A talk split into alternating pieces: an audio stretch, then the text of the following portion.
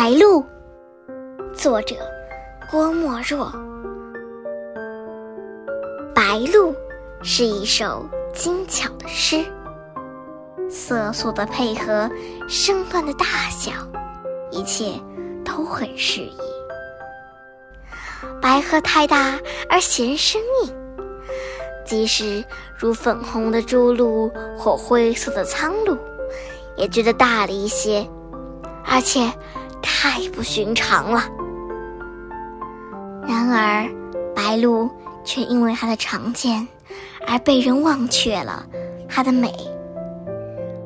那雪白的蓑毛，那全身的流线型结构，那铁色的长喙，那青色的脚，增之一分则嫌长，减之一分则嫌短，素之一忽则嫌白。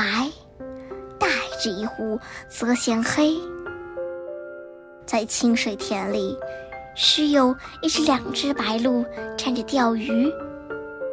整个的田变成了一幅嵌在玻璃框里的画，田的大小好像是有心人为白鹭设计的镜匣。晴天的清晨，每每看见它孤独地站立于小树的绝顶。看来像是不安稳，而它却很悠然。这是别的鸟很难表现的一种嗜好。人们说它是在望哨，可它真是在望哨吗？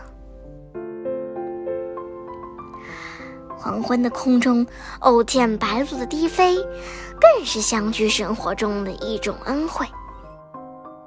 那是倾城的形象化，而且具有生命了。或许有人会感到美中不足，白鹭不会唱歌，但是白鹭本身不就是一首很优美的歌吗？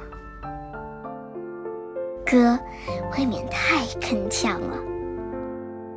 白鹭实在是一首诗。一首蕴在骨子里的散文诗。